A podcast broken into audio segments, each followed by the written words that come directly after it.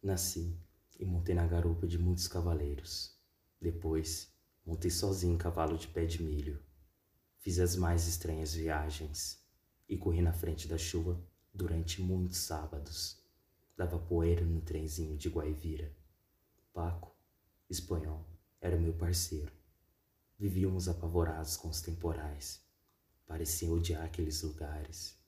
Vinham ferozes contra sete ou oito cabanas desarmadas. No pé de café nasci.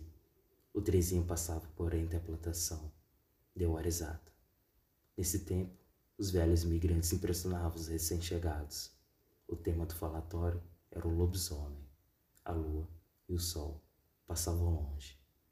Mais tarde, mudamos para a rua de cima. O sol e a lua moravam atrás de nossa casa.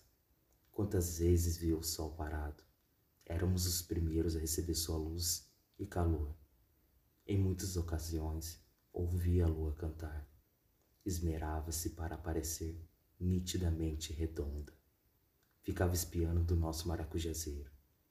Surpreendido vendo São Jorge a paisana, pensei em pedir-lhe o cavalo emprestado. Não me animei.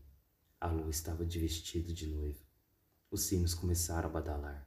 A gente sacudia. Era a missa do galo. Os dois sítios do Adão e dos olhos d'água Lá estava desde cedo. As estrelas baixaram, iluminando o lado de fora da igreja, onde se aglomeravam as gentes, os cães e os animais de montaria. O dragão veio se chegando de chinelos. Cândido Portinari, 1958